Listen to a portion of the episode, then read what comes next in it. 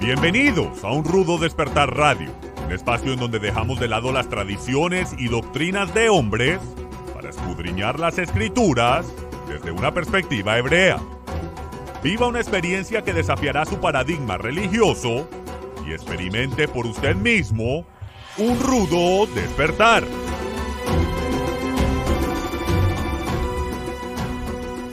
Shalom apasionados de la Torá y bienvenidos nuevamente a su programa Un Rudo Despertar Radio del hermano Michael Ruth. Con ustedes su servidor y presentador Harold Calvo transmitiendo para toda nuestra audiencia hispanoamericana desde el cono sur de las Américas hasta el hemisferio norte desde el Pacífico hasta el Mediterráneo y a todos nuestros hermanos en la diáspora, shalom, paz y gracia para ustedes. Me acompañan el día de hoy nuevamente mis hermanos Esbi Ben Daniel. Muy buenos días, hermano Esbi. ¿Qué tal? Buenos días a todos. Shalom, shalom. Shalom, shalom. Y también nuestro queridísimo hermano Álvaro Martínez. ¿Qué tal, Álvaro? ¿Cómo estás? Buenos días, Harold. Buenos días a todos. Bendiciones. Muy buenos días. Nos gustaría iniciar esta transmisión extendiendo siempre un caluroso saludo y un agradecimiento a toda la audiencia linda que nos acompaña y que nos ha venido siguiendo en estos últimos programas. Muchas gracias siempre por sus comentarios, por su apoyo, por su cariño, sus palabras de bendición, sus oraciones incluso.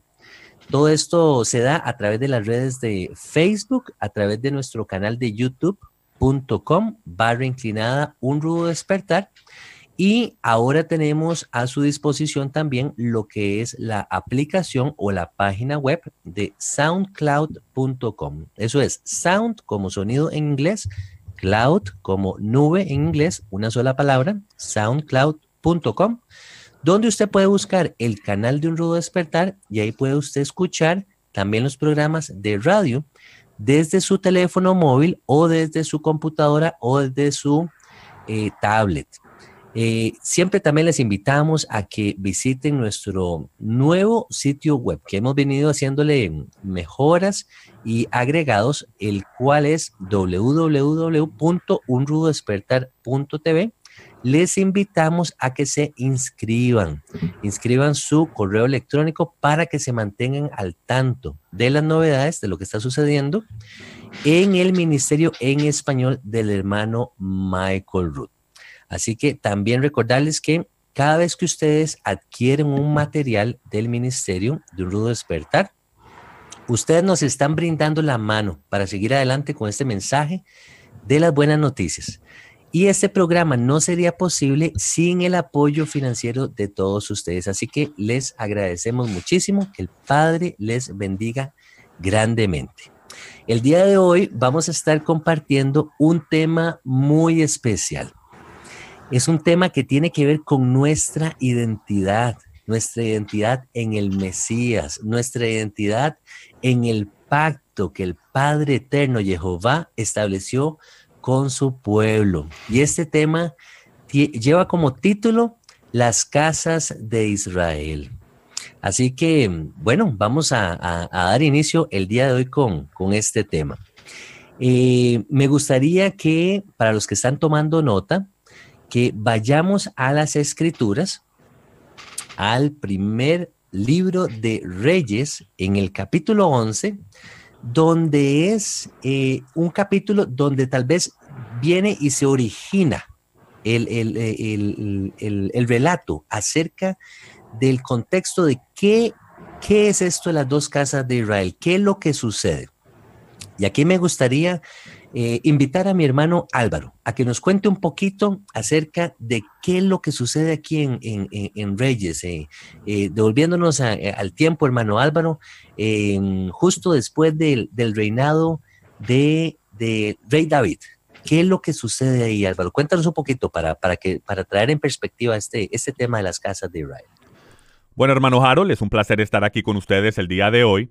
Ah, bueno, ah, para entender qué es lo que está ocurriendo aquí en el primer libro de Reyes, capítulo 11, ah, yo creo que es necesario que volvamos al pasado, hasta Deuteronomio capítulo 28, eh, donde, donde la nación de Israel está siendo ahora guiada por Josué, Moisés ya ha muerto. Ellos están a punto de entrar a la tierra prometida, están parados enfrente del río Jordán, a punto de entrar a la tierra prometida junto, junto con Josué. Y el Señor, antes de que ellos crucen, les hace esta promesa esta promesa, esta advertencia ah, y a la vez esta profecía de, qué es lo que va a suceder y advirtiéndolos qué es lo que deben de hacer para ellos eh, eh, seguir llenos de bendición y no maldición. Miremos en, Deuteronomio capítulo 28 versículo 15, de nuevo, están a punto de entrar, al, están, están al frente del río Jordán, a punto de entrar a la tierra prometida y el Señor les hace esta promesa. Pero sucederá que si no obedeces a Jehová tu Dios, guardando todos sus mandamientos y estatutos que te ordeno hoy, vendrán sobre ti todas estas maldiciones y te alcanzarán. Y él les empieza a dar todas las maldiciones, y esta es una de ellas. Versículo 64. Además, el Señor te dispersará entre todos los pueblos, de un extremo de la tierra hasta el otro extremo de la tierra, y allí servirás a otros dioses de madera y de piedra que ni tú ni tus padres habéis conocido Versículo capítulo 29. Estas son las palabras del pacto que el Señor mandó a Moisés que hiciera con los hijos de Israel en la tierra de Moab, además del pacto que había hecho con ellos en Sinaí, en el monte Sinaí. O sea, mejor dicho, aparte de lo que ya les dije en Sinaí, en Sinaí, en el monte Sinaí, les estoy diciendo esto. Si no guardan mis mandamientos, si no me siguen como yo les digo, los voy a dispersar por todas las cuatro esquinas de la tierra, se les va a olvidar quién soy yo, se les va a olvidar mi nombre, y van a servir a dioses de madera y, de piedra que ni ustedes ni sus padres habéis conocido. Y esta promesa se la hace no solo a los que están parados ahí, sino hasta a toda su descendencia. Entonces ya entendiendo este contexto, podemos ir al primer libro de Reyes, capítulo 11, donde el reino de Israel va a ser dividido. Aquí empieza eh, a cumplirse esta profecía, esta advertencia de Deuteronomio 28 con, con Salomón. Sabemos que la nación de Israel, las doce tribus de Israel, eh, fueron gobernadas bajo tres reyes inicialmente, bajo primero con Saúl, después con David y después bajo el rey Salomón. Y están todas las doce tribus, las 12 tribus juntas. Pero con Salomón, por su constante desobediencia, por mezclarse con, con mujeres extranjeras, paganas, eh, eh, eh, que el Señor le advirtió que no lo hiciera, él, las trae a Jerusalén, les crea templos para que adoren a sus dioses, y el Señor se, se enoja con esto porque Él es el rey. O sea, el pueblo lo está mirando a Él como ejemplo, y Él está trayendo a todas estas mujeres paganas, les crea templos y trae idolatría a Israel. Y entonces, por esta atrocidad, el Señor empieza a traer a cumplimiento la promesa o la advertencia eh, o, la profecía que él ya les había dado desde Deuteronomio 28, junto con Josué, antes eh, de entrar a la tierra prometida. Y miremos cómo lo dice en Primera de Reyes capítulo 11, versículo 31.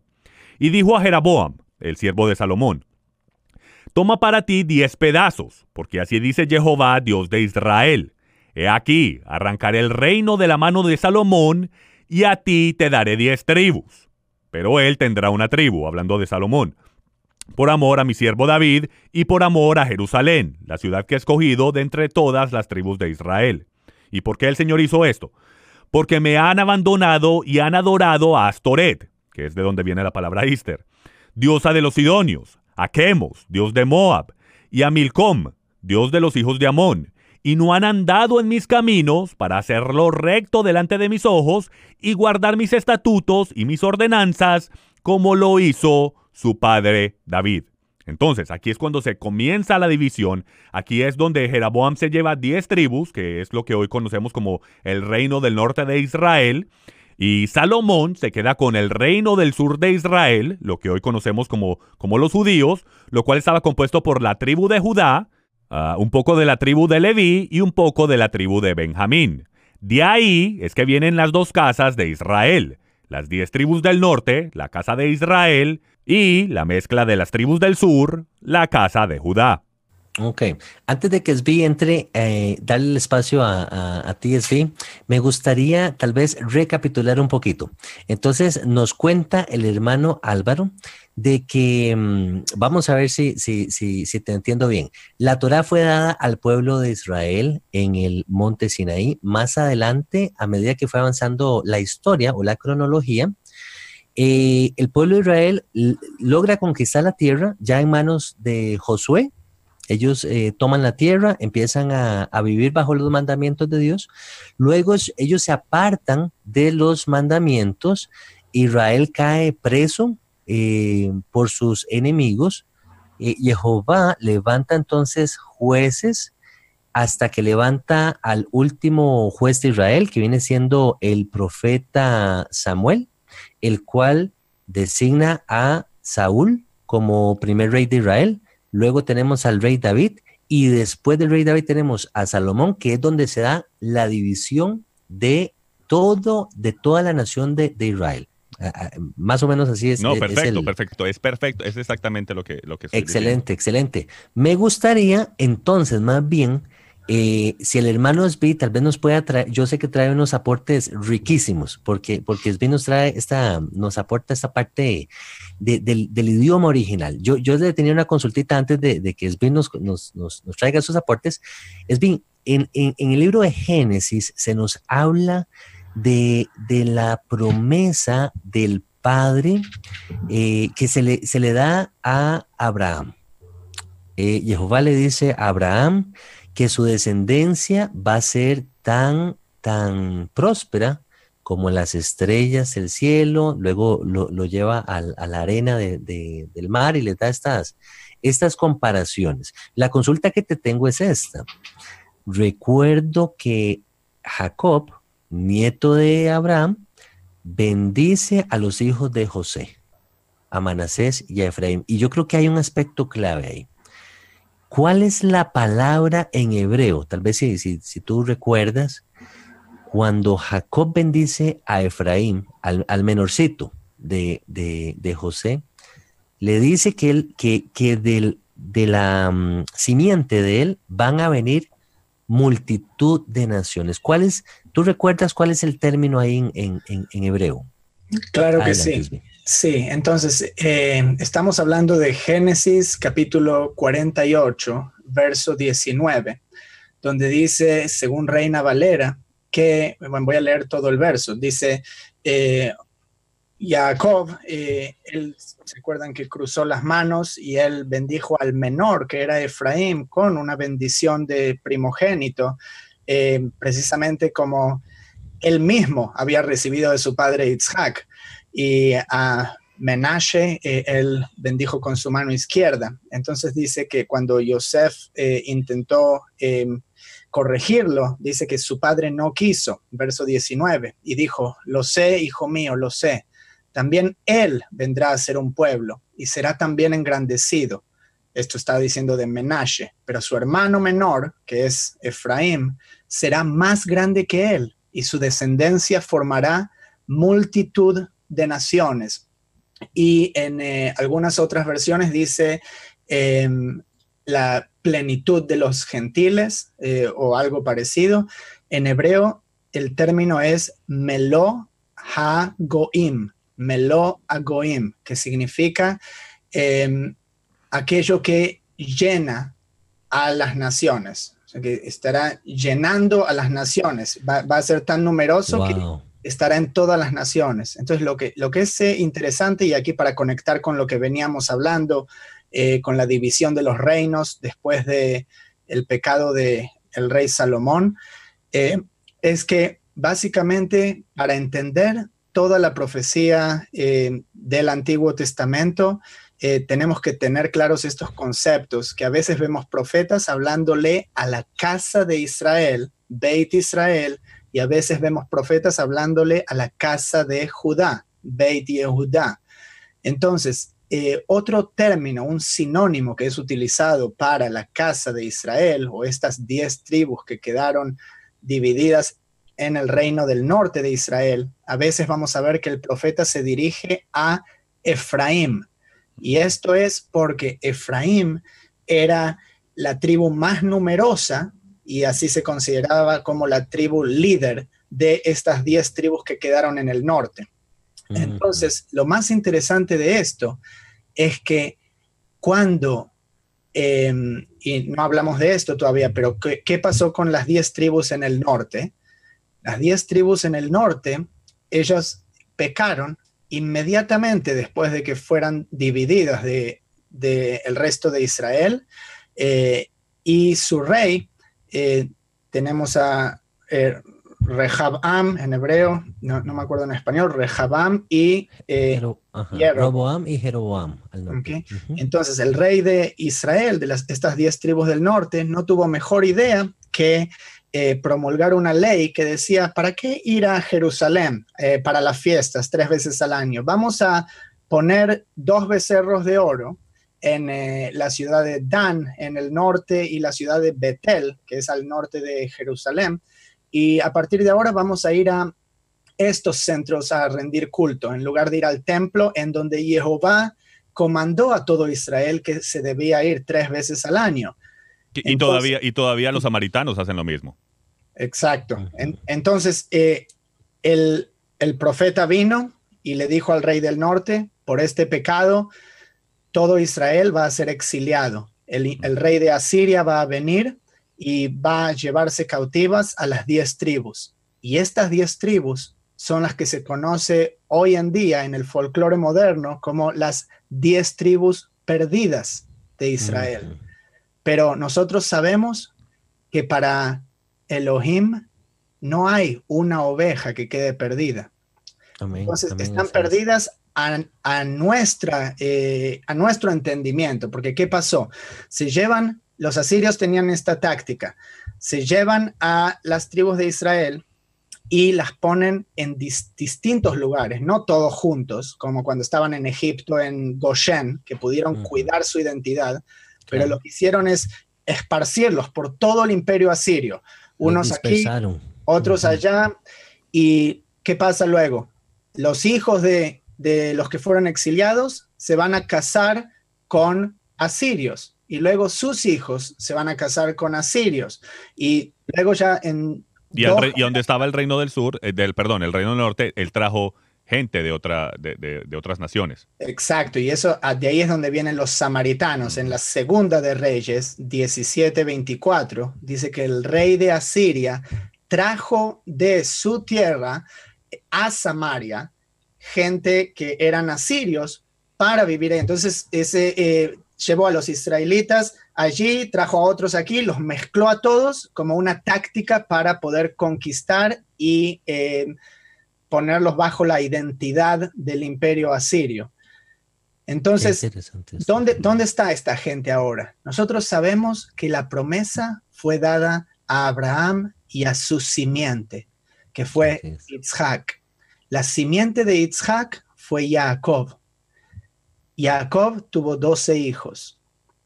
¿Qué pasa con la simiente de estos hijos? No importa con quién ellos se casen y tengan hijos, la semilla va a ser la misma. José, Yosef, por ejemplo, él se casó con una egipcia, Osnat. Sus hijos, Efraín y Menashe, ¿son parte de la simiente de Israel? Claro que sí. Claro que sí. Entonces, si uno planta una semilla de sandía en la tierra de Israel o planta una semilla de sandía en Costa Rica, ¿qué, nos va a salir de ahí? Sandías. Exacto, a pesar de que la tierra sea distinta, la tierra siendo el vientre de la mujer, la semilla siempre va a ser la misma. Y por eso es que esto es una distinción con el judaísmo rabínico, que dice que eh, viene por parte de la madre, pero de acuerdo a las escrituras vemos claramente cómo viene por parte de eh, el Padre y la simiente, que a pesar de que nos asimilemos, Él tiene su plan y nos va a llamar de regreso.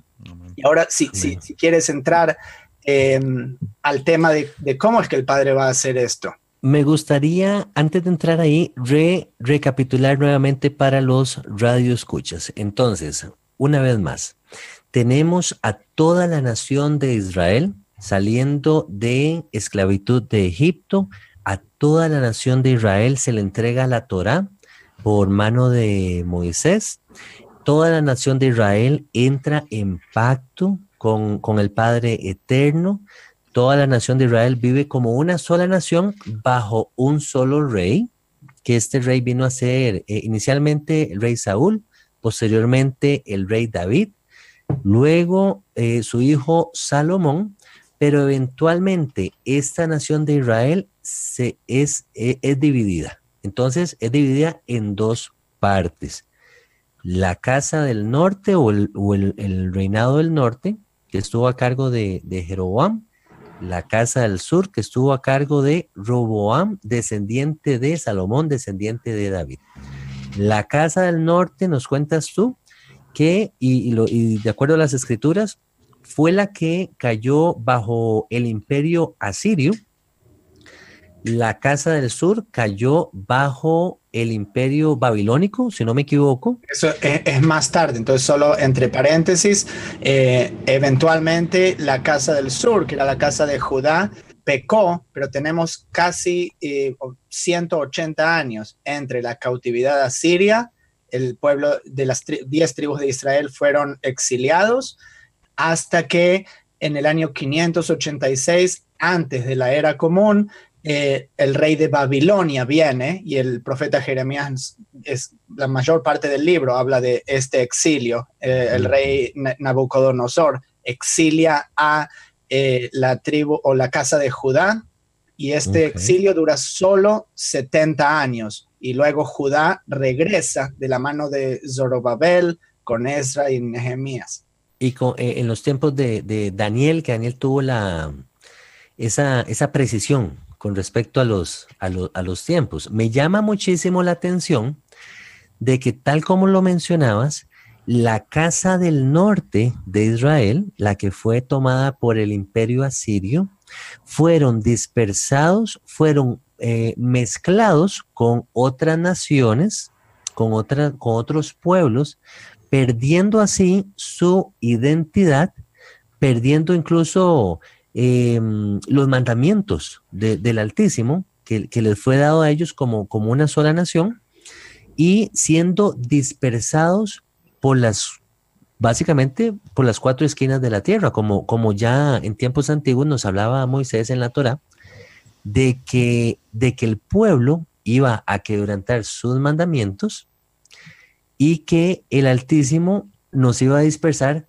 por todas las naciones. Ahora, en el caso de la casa de Judá, la, que fue tomada por el imperio babilónico, ellos permanecen em, hasta cierto punto más unidos y logran regresar a la tierra eh, como un grupo más, más unificado, lo cual permite entonces que ellos tengan eh, mayor control, mayor dominio de lo que una vez les fue dado a ellos como nación. Estoy hablando de la Torah y estoy hablando de los mandamientos. Y, esa, es la clave, esa es la clave, eh, Harold, discúlpame que te interrumpa. esa es la clave, es, es que rompieron los mandamientos. O sea, ambas casas rompieron los mandamientos. No un mandamiento, yo no veo, yo no lo veo cuando leo las, escrituras, yo no lo veo como un mandamiento específico. Rompí este mandamiento y por esto esto ocurrió. Eh, eh, no, o sea, fue, fue todo. O sea, rompieron fue toda, toda clase de mandamientos que, ah, cuando llegamos pues a las escrituras dice, bueno, fue por este que los, que los, que, que los dividí o los dispersé, pero ya ese fue como que eh, lo que, lo que derramó el vaso, mejor dicho. Pero en sí rompieron. Por ejemplo, si vemos cuando el reino del sur fue, fue enviado a Babilonia por 70 años, las escrituras nos dice que fue porque 490 años que no guardaron el año Shemitah y estuvieron captivos en Babilonia por 70 años, por, eh, mejor dicho, pagando por cada año que no cumplieron. 490 dividido 7 son 70. ¿Ok? Pero si vemos la diferencia, el reino, de, el, reino del, del, norte fue tomado cautivo por Asiria en el 722. ¿Ok? El de Babilonia. Antes de Cristo. Antes de Cristo. El, reino del sur a Babilonia en el 586 antes de Cristo. Ahí hay una diferencia de 146 años. Y, fue, y dice, la, dice la escritura que ellos no guardaron el año Shemitah por 490. Entonces, esto significa que ambas casas no cumplieron el año Shemitah. No solamente Judá. O sea, Judá, digamos que, que, digamos que aparentemente ellos pagaron esos 70 años, pero fue porque las dos casas, Israel junto, él los ve como una, como eh, no los ve individuales, sino como una comunidad entera, las 12 tribus juntas, no, no guardaron el año Shemitah, las dos casas. O sea, nosotros pensamos que solamente fue el reino de Judá, no, fueron ambas casas que no guardaron el año Shemitah. Y, lo y si hacemos la matemática. ¿Sí me entiende? Entonces, yo lo que veo es que es, eh, es, por, es porque los mandamientos en sí, no específicamente el de idolatría, no específicamente el de adulterio es los la mandamientos, en general, la Torah en, general, la Torah en general es lo que es lo que, Su lo que las instrucciones es lo que debemos seguir, es lo que el Señor nos da y por eso es que él se enoja, porque no guardamos su Torah, por, e- por eso nos da Amén. que trae vida y no muerte, escoge vida y no muerte. Y antes, antes de, de avanzar un poquito más en el, en el tema, porque este tema es, es, es bastante extenso y bastante eh, rico para estudiar, me, me- también me llama muchísimo la atención de cómo este personaje, Jeroboam, el cual quedó a cargo eh, de las 10 tribus del norte, lo mencionaba Espi ahora, se le ocurre la brillante idea, entre comillas, de inventarse unas fiestas que vinieron a sustituir las fiestas o los tiempos señalados, lo que hemos hablado en programas de radio anterior, para que el pueblo no descendiera a Jerusalén como estaba establecido en los mandamientos del Altísimo en la Torá, que todos como nación iban a adorar al Padre a la manera que el Padre había establecido Como que mandamiento. tenía que, que hacerse como, como mandamiento y guardar así lo que eran las, la- los tiempos señalados em, de Levítico 23, lo que era la Pascua, lo que era la fiesta de panes, lo que era Shavuot, lo que era eh, específicamente las tres fiestas que establece la Torah, que los varones tenían que subir a, a- a Jerusalén a, a- a celebrarlas. Pero vemos a este personaje, Jeroboam, inventándose fiestas, levantando becerros de oro en un lugar donde eh, primero no era lugar establecido y segundo, donde ya el pueblo se le había dicho que no iba a hacer adoración a imágenes y, mucho menos a, ídolos, lo cual me hace recordar el episodio que había vivido el pueblo de Israel en tiempos de Moisés, cuando a Moisés se le entregan las tablas y justo antes de, de descender Moisés del monte, ya el pueblo tiene, eh, junto con Aarón, ya habían levantado unos, unos becerritos de, de- de oro por ahí y ya, ya se, se estaba diciendo que estos eran tus dioses, que te habían sacado de, de tierra de esclavitud de Egipto. Entonces, yo lo que miro, hermanos, es como un patrón que se vuelve a repetir aquí con este, con este individuo Jeroboam, hacen la misma práctica que hicieron en, en- en el monte Sinaí, eh, la práctica de, de idolatría, eh, llevan a- a- al pueblo a pecar y no solo eso, que llevan al pueblo a olvidarse de su identidad, de quiénes son ellos. Ellos, ellos vienen, eh, el Altísimo les acaba de decir, ustedes son mi especial tesoro. A ustedes les estoy dando mi especial Torah, mi, mi instrucción para que ustedes sean bendición para las naciones. Mm.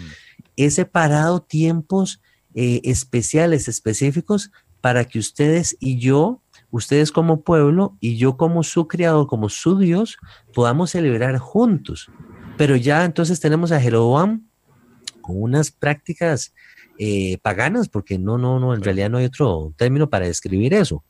Lo cual me, me trae a los días de hoy, me surge la siguiente pregunta y se la lanzo a ustedes, eh, mis hermanos Álvaro y Esbi.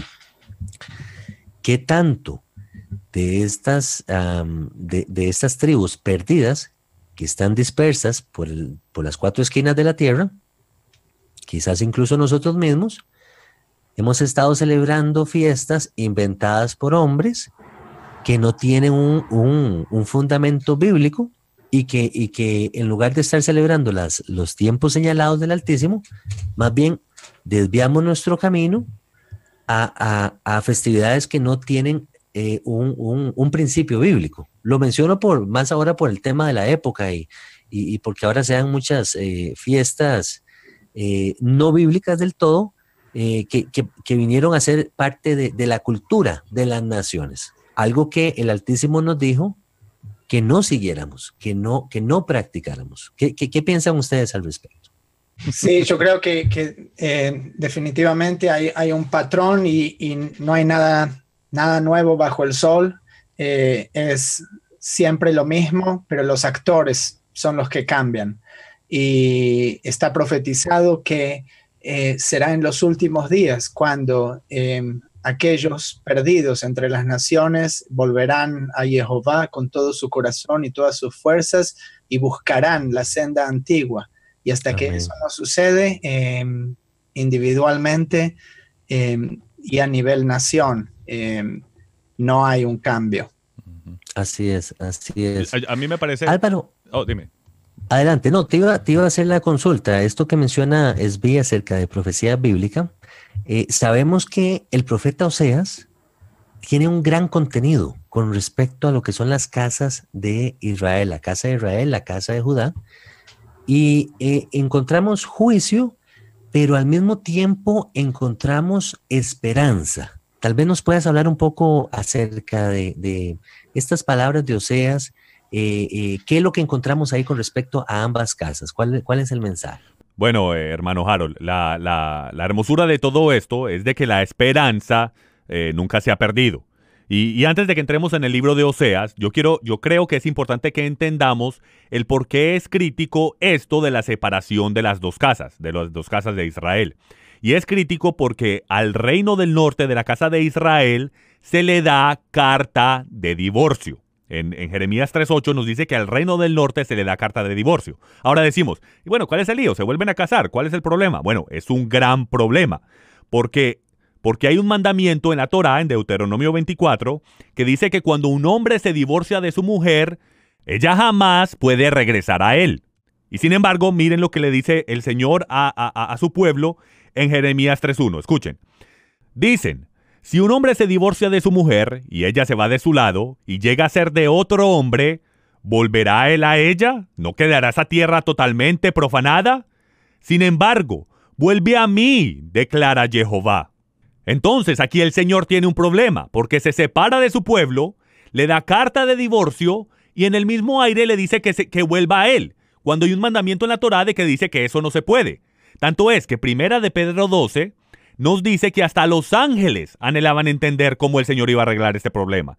Pero miremos Pablo como en una hermosa claridad de las escrituras arregla y resuelve este misterio. Dice lo siguiente, Romanos 7. ¿Acaso ignoráis, hermanos? Pues hablo a los que conocen la ley, la Torá, que la ley tiene jurisdicción sobre el hombre mientras vive. Pues la mujer casada está ligada por ley a su marido mientras él vive. Pero si su marido muere, queda libre de la ley en cuanto al marido, de esa ley del adulterio. Así que, mientras vive su marido, será llamada adúltera si ella se une a otro hombre. Pero si su marido muere, queda libre de la ley de modo que no es adúltera aunque se una a otro hombre. Por tanto, hermanos míos, escuchen, también a vosotros se os hizo morir a la ley por medio del cuerpo de Cristo, para que seáis unidos a otro, aquel que resucitó de entre los muertos a fin de que llevemos fruto para Dios. Hermanos míos, el novio ha muerto por la novia. Gracias al Padre, él muere, ya no somos, ya el reino del norte no es llamado adúltero porque, porque su esposo ha muerto, ya ella está libre a unirse a otro. Y por eso el Pablo dice aquí que se una a ese que resucita de los muertos, a Yeshua, a Yeshua nuestro Mesías. Y así podemos regresar en pacto con nuestro Señor en pacto con nuestro Mesías. Amén, amén. y perdón, muchachos, me, gustaría aquí entrar eh, y quiero que todos pongan mucha atención aquí, em, porque esta es la parte más importante, em, y es como tú decías del libro de Oseas. Em, entonces, Oseas es un profeta que vino a hablarle a este reino pecador de Israel. Eh, que estaba viviendo en idolatría y no estaba yendo a Jerusalén para celebrar las fiestas comandadas por el Eterno. Entonces, eh, Oseas tuvo una vida muy difícil. Eh, el Eterno le dice que él se tiene que tomar como mujer una prostituta y tener un hijo. Y cuando el hijo nace, le tiene que poner de nombre Israel. Jezreel, Jezreel, dice en español, en hebreo es Israel, suena muy parecido al nombre de la nación de Israel, solo con una letra de diferencia. Y Israel significa que Elohim, Dios, va a esparcir, tal como eh, es la palabra para esparcir semillas. La palabra Isra viene de la raíz Zera, que significa semilla. Entonces, no tiene solamente una connotación negativa, y esto es lo más importante en el plan del Eterno, quiero que todos pongan mucha atención. Él no va solo a esparcir para castigar, Él va a plantar. Entonces pongan atención a qué es el, final de los tiempos y cuál es el... Multiplicación. Exacto. Ahora, eh, entonces, le pone el, primero por nombre Jezreel y haré cesar el reino de la casa de Israel. Este es el primer eh, capítulo de Oseas. Luego de, eh, de, tener un hijo, tiene que tener un segundo hijo con la prostituta y tiene que llamar al nombre del hijo Lo Ruhama, que significa no tendré compasión, porque él no tendrá compasión por su pueblo.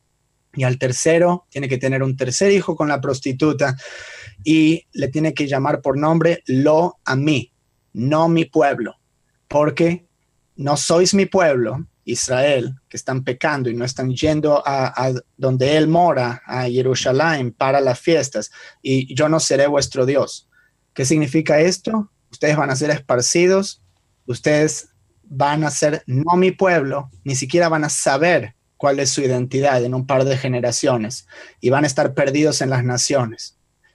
Ahora, hay una promesa muy grande dentro de este libro y no muchos versos más tarde.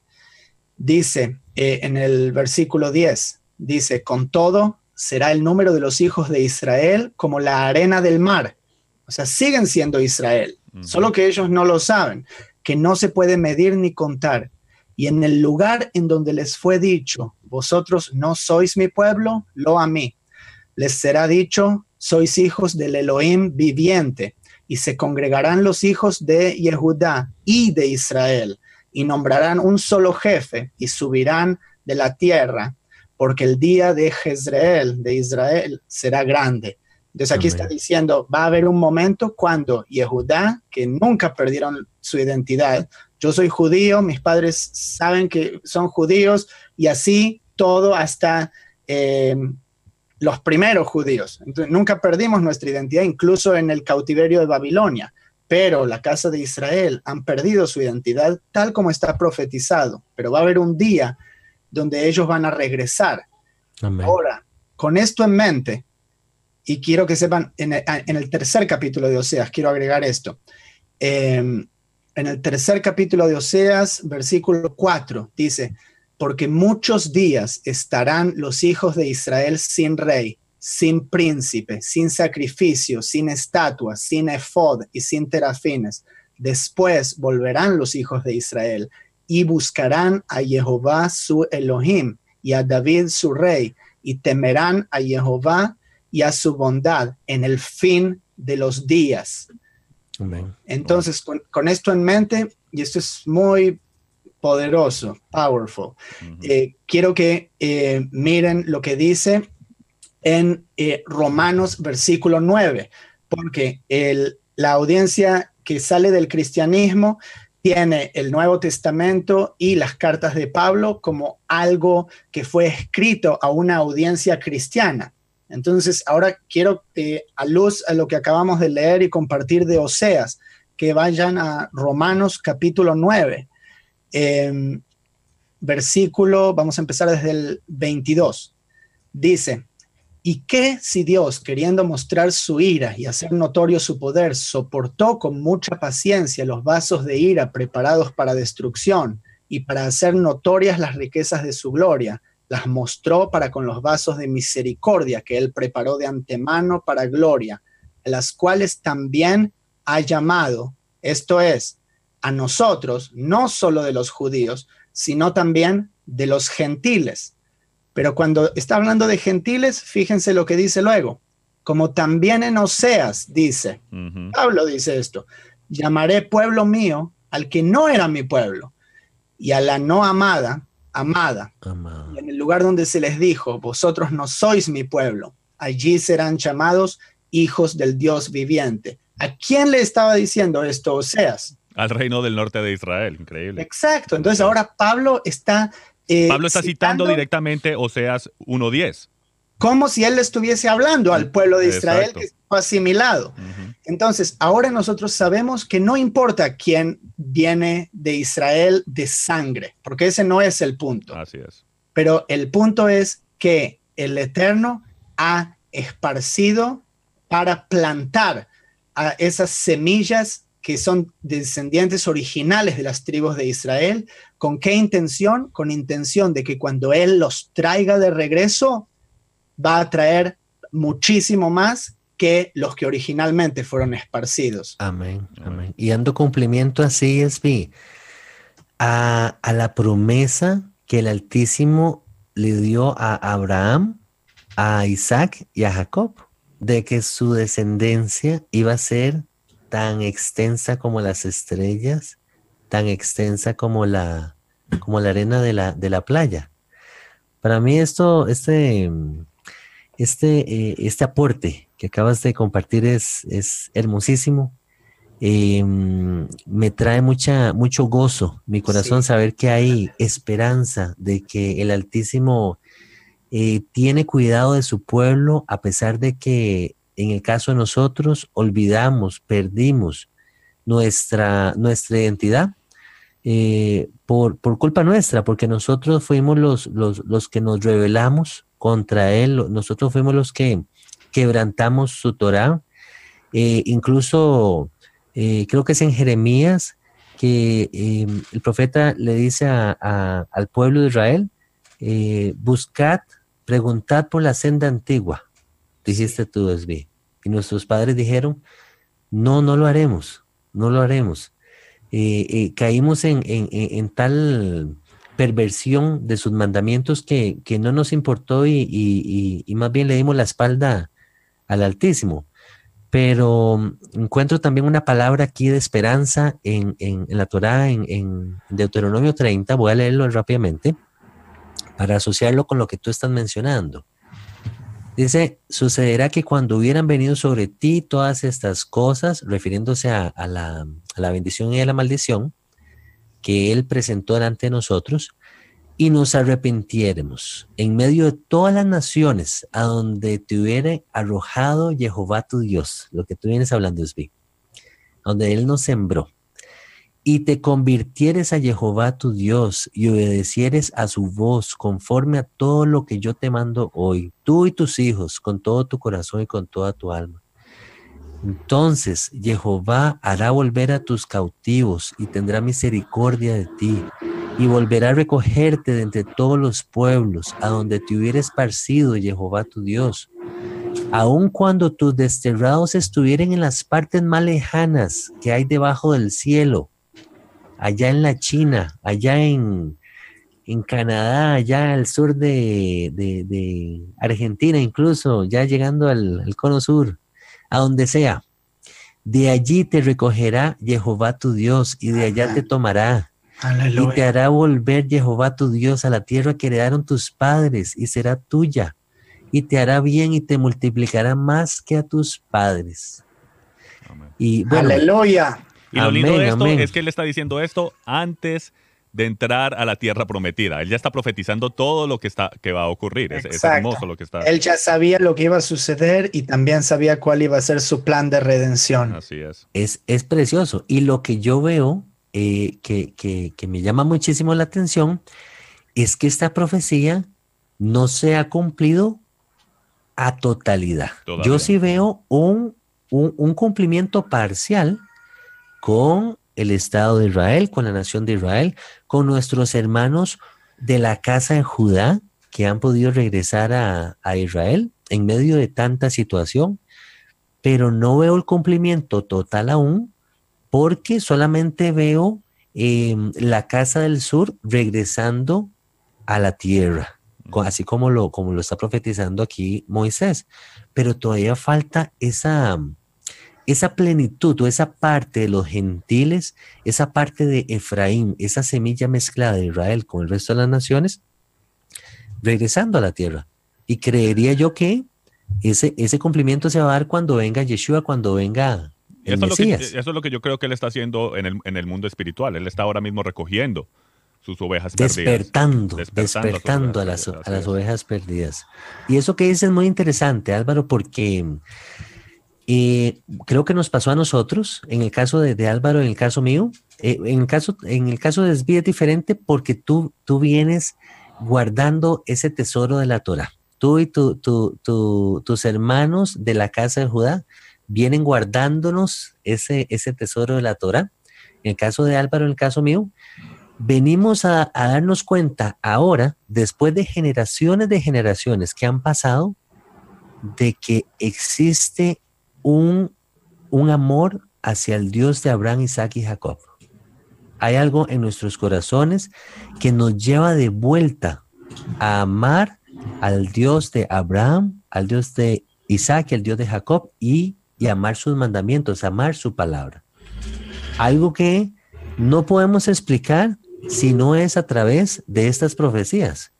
Hay algo dentro de nosotros que nos, que nos lleva de vuelta a, a querer regresar incluso a la tierra. Así es. Es, es, algo, es algo precioso, es, algo que, corre en nuestras venas. Aunque como muy bien tú lo dijiste, no es un tema de, genética israelita hebrea necesariamente, porque Israel, Israel termina siendo incluso comienza, siendo y termina siendo una nación mixta de hebreos con, con, con, un poquito de, o con un montón del resto de las naciones. Israel es un conjunto de, naciones. Que, es lo mismo que ocurrió cuando salieron de Egipto. O sea, no eran solamente hebreos. Excelente. Una multitud mixta. Una multitud mixta y el Señor dijo que si siguen sus mandamientos, guardan sus fiestas, pues serán uno como Israel, serían nativos como, como Israel. Así es, hay este, eh, este patrón y mm, Jehová me mostró el, el Pesaj pasado cuando estaba estudiando este patrón. Eh, y hace poco leímos también em, la, la parasha de Abraham, cuando Abraham sale de la tierra de Ur, de los caldeos. Vemos como Abraham, el primero, sale no solo, sale con mucha gente de su casa mucha gente a las cuales él les inculcó la fe en el único creador. Cuando llega el momento de que todos vieron cómo Abraham caminaba por fe y fue a una tierra que no conocía, y llega el momento en que Jehová le da el pacto de la circuncisión, le dicen, no, no tú solo te circuncidas, también todos estos en tu casa. Toda esa gente entra dentro del pacto, dentro del pacto, que ellos no fueron elegidos directamente, pero gracias a, al mérito de Abraham. Luego nuevamente, como tú dices, la multitud mixta, que no era parte de la simiente de Jacob, que luego en el monte Sinaí son dichos, habrá solo una Torah para ti y para el extranjero que mora dentro de, tu pueblo. Y en el final de los días vamos a ver cómo no solo la simiente de Israel viene, pero también muchos de los gentiles y son uno junto con el pueblo de Israel. Amén. Amén, amén, amén. Y para continuar eh, compartiendo buenas noticias, Esbi y hermano Álvaro, les voy a leer otro pasaje aquí en Jeremías 33 que dice así. He aquí que yo les traeré sanidad y medicina, dice Jehová, y los curaré y les revelaré abundancia de paz y de verdad, y haré volver los cautivos de Judá y los cautivos de Israel, y los restableceré como al principio, y los limpiaré de toda su maldad con que pecaron contra mí, y perdonaré todos sus pecados con que contra mí pecaron y que contra mí se rebelaron. Y me será a mí por nombre de gozo, de alabanza y de gloria entre todas las naciones de la tierra, que habrán oído todo el bien que yo les hago, y temerán y temblarán, temblarán de todo el bien y toda la paz que yo les haré. Y y luego continúa hablando acerca de eh, el pacto el pacto renovado en Jeremías 32, si no me equivoco, dice, dice así. 33, me parece que es 33. No, 30, sí, 32 dice, yo, he aquí yo los reuniré de todas las tierras a las cuales los eché eh, con mi furor y con mi enojo e indignación grande. Y Jeremías 31, 31 nos menciona acerca del pacto renovado de Jehová para todo el pueblo de Israel. Dice así, viene el día en que haré un nuevo pacto o un pacto renovado con el pueblo de Israel y con el pueblo de Judá. En el pasado tomé de la mano a sus antepasados y los saqué de Egipto Luego hice un pacto con ellos, pero no lo cumplieron a pesar de que yo era su Dios. Por eso mi nuevo pacto con el pueblo de Israel será este. Haré que mis enseñanzas las aprendan de memoria y que sean la guía de su vida. Yo seré su Elohim y ellos serán mi pueblo. Les juro que así será. luego hay otra palabra hermosísima, hermano Spi y hermano Álvaro, en, en Ezequiel 37. No la voy a leer. Para los radioescuchas pueden buscar el, el capítulo donde Ezequiel está hablando acerca de los dos palos, el palo de Efraín, el palo de Judá, como Jehová le dice que los junte. Antes de eso vemos el escenario incluso del valle de los huesos secos, el profeta hablándole a esos huesos secos a que, a que retomen vida. Eh, eh, para mí es evidente que él está hablándole a esa casa de Israel que se secó, que se apartó del pacto, que, que nos apartamos de Jehová, pero que vamos a retomar otra vez, esos huesos van a tomar carne nuevamente y van a, vamos a tener vida nuevamente. Y su siervo, dice, su siervo David será, será nuevamente nuestro rey y, él, y, Jehová va a ser nuestro, nuestro Elohim, hablando de David como una figura de, del Mesías. Amén. Y yo creo que la, la, clave en lo que acabas de leer es que Él hará un nuevo pacto o un pacto renovado con Israel y Judá. Entonces ahí muestra la distinción entre los dos. Eh, y una bellísima figura de esto es una historia que nos contó Yeshua. Y si quieren ir a Lucas 15, y aquí tenemos exactamente lo que sucedió con las dos casas. Habla de un padre que tenía dos hijos y uno era el menor y él pidió sus bienes, su herencia, eh, cuando el padre todavía estaba en vida. Y él se fue y despilfarró, como decimos, desperdició todos sus bienes, los malgastó. Y luego de haber hecho eso, él estaba viviendo una vida tan pobre que llegó incluso a estar con eh, apacentando cerdos, lo más impuro que podemos ver. Esta es una figura de Israel, cómo se fue entre las naciones y vivió eh, y continúa viviendo en impureza. Pero estando allí, estando lejos del Padre, algo cambió en su corazón. Él se volvió, como vimos en Deuteronomio, se volvió a su Padre con su mente y reconoció que él debía devolver y que lo que hizo era algo completamente eh, injusto y carente de sentido. Y ahora tenía hambre, no tenía nada de protección. Entonces algo en su corazón cambió y dijo, volveré a mi padre. Cuando volvió a su padre, dijo, he pecado y ni siquiera soy digno de ser llamado tu hijo. Pero su padre, que estaba lejos todavía, salió corriendo y lo abrazó y lo besó y mató al becerro más gordo para festejar lo que había sucedido. Y esta es una figura de Israel, el hijo pródigo que se fue y estaba perdido, estaba muerto, pero luego revivió como aquellos huesos, luego fue encontrado por el Padre. Entonces ahora, atención, ¿qué sucedió con el hermano mayor? El hermano mayor, Judá, una figura de Judá, no estaba contento, estaba celoso, porque él siempre se quedó con su padre. Entonces, ¿qué está recibiendo él? Y ahora su, eh, hijo que se había extraviado regresó y recibe todo. Pero así agradó al padre, que por una oveja que sea descarriada y regrese, un injusto, va a haber más fiesta en el cielo que por 99 justos que nunca hayan pecado.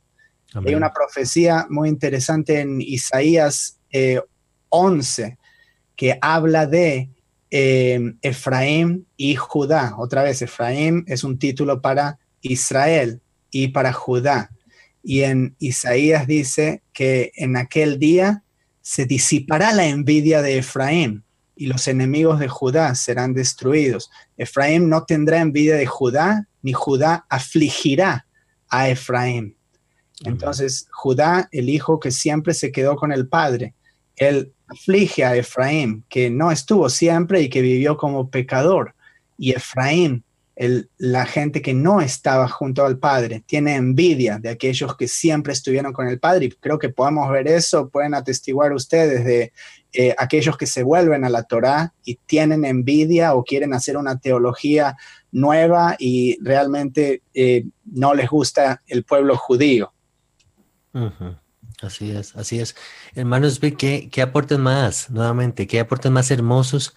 Me recuerda también cómo Yeshua en, en varias ocasiones eh, se dirige hacia, hacia su audiencia. Me acuerdo una mujer cananea, si no me equivoco, buscando una sanidad, un, milagro, y él se vuelve y él le dice que mm, él no es enviado sino a las ovejas perdidas de la casa de Israel. A pesar de que esta mujer recibe su sanidad por la fe que ella, que ella demuestra, él es claro en su mensaje y le dice, yo, yo he venido, yo fui enviado a las ovejas perdidas de la casa de Israel. Yeshua hace referencia a todo lo que el, el Tanakh o a todo lo que el Antiguo Testamento nos venía diciendo acerca de este relato de las casas de Israel, la casa del norte, la casa del, del sur. Amén. Me parece que lo que dices ahora es, es, clave y tenemos tantísimo para hablar y se nos está acabando el tiempo. En algún momento vamos a tener que hacer otro programa sobre esto, porque en el próximo vamos a estar haciendo preguntas y respuestas. Pero me gustaría para cerrar el círculo, eh, ir a eh, Romanos 11:25, cuando Pablo nos dice, eh, no quiero, hermanos, que ignoréis este misterio para que no seáis arrogantes en cuanto a vosotros mismos. Esto es de los que fueron injertados en Israel. Que ha acontecido a Israel, y ahora está hablando a entender el contexto. Israel está hablando de los judíos, porque esto no es en los tiempos de Oseas. Aquí está hablando de los judíos. Ha acontecido a los judíos endurecimiento en parte. Ellos no pueden ver a, a Jesús como el Mesías hasta que haya entrado la plenitud de los gentiles, Meló Agoim, Efraín, que fue esparcido en las naciones, hasta que el Padre recoja a todos estos, la misión para la cual Yeshua vino, los judíos, eh, en, así en, generalmente eh, eh, o en masa, no van a ver que Yeshua es el Mesías. Qué interesante, Esbi. Ese, ese pasaje en, en versiones en inglés dice que ha acontecido a Israel a Israel blindness in part, que, ha acontecido ceguera parcial. Tal vez en inglés eh, como que obtenemos un poquito más el, eh, eh, de una mejor manera el, significado, el sentido de ese, de ese versículo, que en español dice endurecimiento en parte. Quedamos un poquito como, como, como, como al aire con, con eso, pero Qué, qué, mm, qué, hermoso escuchar estas palabras, qué hermoso saber que hay esperanza de que el Padre no se ha olvidado de su pueblo Israel y de esta semilla que tú mencionabas, Esbi, que, que quedó esparcida, que ha venido dando fruto en, en, las cuatro esquinas de la tierra. Y lo más importante es que sabemos que va a haber un cumplimiento. Yeshua dijo que todas las cosas tienen que, eh, la palabra tiene que cumplirse. Así que creemos en esa, en esa promesa. Eh, claro, creo que nos está acabando el tiempo y, mm, el próximo programa vamos a estar respondiendo preguntas de la audiencia, así que yo quería pedirle rápidamente a la audiencia que si hay alguna pregunta, aportes eh, en este tema o cualquier otro que hayamos tratado o en general, que por favor nos escriban o dejen comentarios. Así es, así es. Ya saben, lo pueden hacer a través del canal de YouTube, a través del, de nuestro canal de Facebook o de SoundCloud también. Eh, vamos a ir cerrando el programa. Los invitamos para nuestro próximo programa de preguntas y respuestas. Em, les bendecimos y los dejamos con este pasaje del Mesías, de nuestro Mesías Yeshua, que dice, en esto conocerán que son mis discípulos, en que se aman los unos a los otros. Muchas gracias por su sintonía. Padre les bendiga. Padre te bendiga, hermanos B. Mano Álvaro, muchas gracias por acompañarnos. Shalom, shalom a todos. Shalom.